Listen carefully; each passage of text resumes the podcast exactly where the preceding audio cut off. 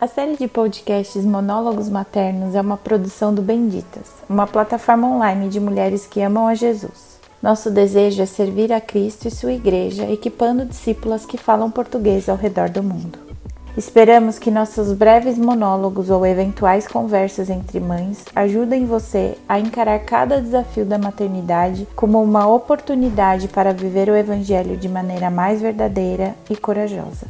Vamos lá! Monólogos Maternos, episódio número 29. Permanece no que aprendeste, por Ana Nunes Reinaldo, mãe do Lázaro e do Nicodemos.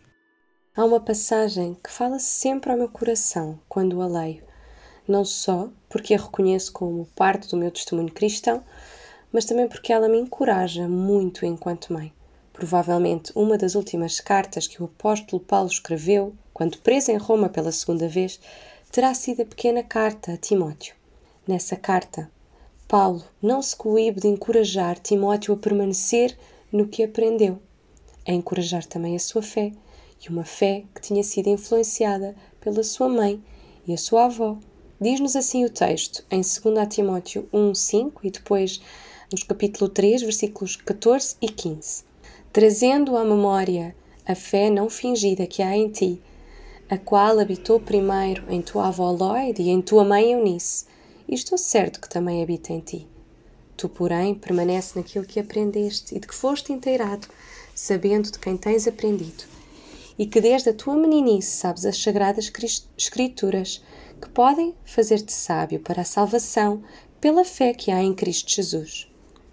Desde muito pequena que me recordo da intencionalidade com que a minha mãe e a minha irmã mais velha me ensinavam as escrituras. Buscavam fazer os devocionais comigo e na forma como testemunhavam a sua fé diariamente. Isso teve muito impacto na minha fé. E é este o tipo de testemunho que eu procuro passar aos meus filhos. Um testemunho na palavra e um testemunho na prática. E por isso também nós, cá em casa, procuramos ser muito intencionais na forma como passamos o testemunho da fé aos nossos filhos, ensinando-lhes a palavra e demonstrando Cristo no nosso dia a dia e de como Ele tem impacto nos nossos corações. Mas como é que isto se faz na prática? A primeira coisa que nós temos que nos lembrar, e é talvez a mais difícil, é que nós somos de facto responsáveis por discipular os nossos filhos mas nós não controlamos a vida dos nossos filhos. Salvá-los pertence ao Senhor. A salvação dos nossos filhos vem do Senhor. Não somos nós que os vamos salvar, é Jesus. E por muito impacto que o testemunho da minha irmã e da minha mãe tenham tido em mim, também não foram elas que me salvaram, foi Cristo. E esta lembrança é tão importante e tão difícil para nós, enquanto pais. Mas com isto, Jesus vem e diz que nós não estamos sozinhos. Ele não nos deixa sozinhos nesta difícil tarefa de discipular os nossos filhos. Ele está conosco. Podemos procurá-lo em oração, levar os nossos filhos aos pés dele, pedir-lhe que os salve, pedir-lhe que lhes dê discernimento, entendimento e que os chame à fé. E Deus também não nos deixou sozinhos de forma pessoal, Ele deixou-nos a igreja também na igreja local, os nossos filhos vão receber bases para o crescimento da sua fé, vão saber mais sobre a palavra, vão ver o testemunho dos nossos irmãos. Deus foi muito bondoso conosco quando nos deixou a igreja. E é tão importante também o testemunho da igreja na vida dos nossos filhos. E a segunda coisa que é tão importante é ter a palavra aberta, ler a Bíblia aos nossos filhos, ajudá-los a conhecer o nosso bom Deus e a necessidade que todos temos de Cristo. É a Bíblia que lhes vai mostrar quem Deus é. E por isso, enquanto família, nós procuramos ter a Bíblia aberta perante os nossos filhos, noite após noite, dia após dia. A terceira coisa é não querer controlar o nosso próprio testemunho. E isto às vezes também é tão difícil. Os nossos filhos vão conhecer-nos inteiramente. Vão conhecer os nossos pecados, as nossas imperfeições. Eles vão perceber que nós não somos perfeitos e é tão importante nós sermos honestos sobre o nosso processo de santificação. Os nossos filhos fazem parte da nossa caminhada de santidade.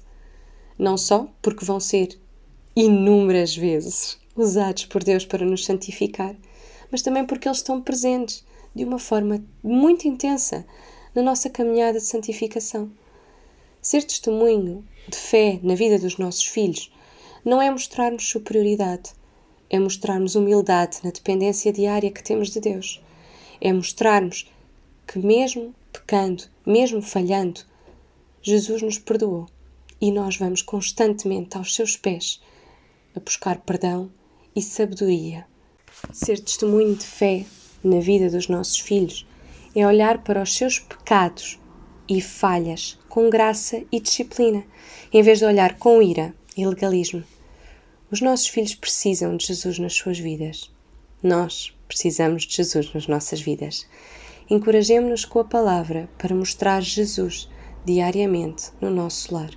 Os versículos 14 e 15 do capítulo 3 da segunda carta a Timóteo antecedem dois versículos que são tremendamente conhecidos por todos nós, o 16 e o 17, que dizem: Toda a Escritura é divinamente inspirada e proveitosa para ensinar, para repreender, para corrigir, para instruir em justiça, a fim de que o homem tenha plena capacidade e pleno preparo para realizar toda a boa obra.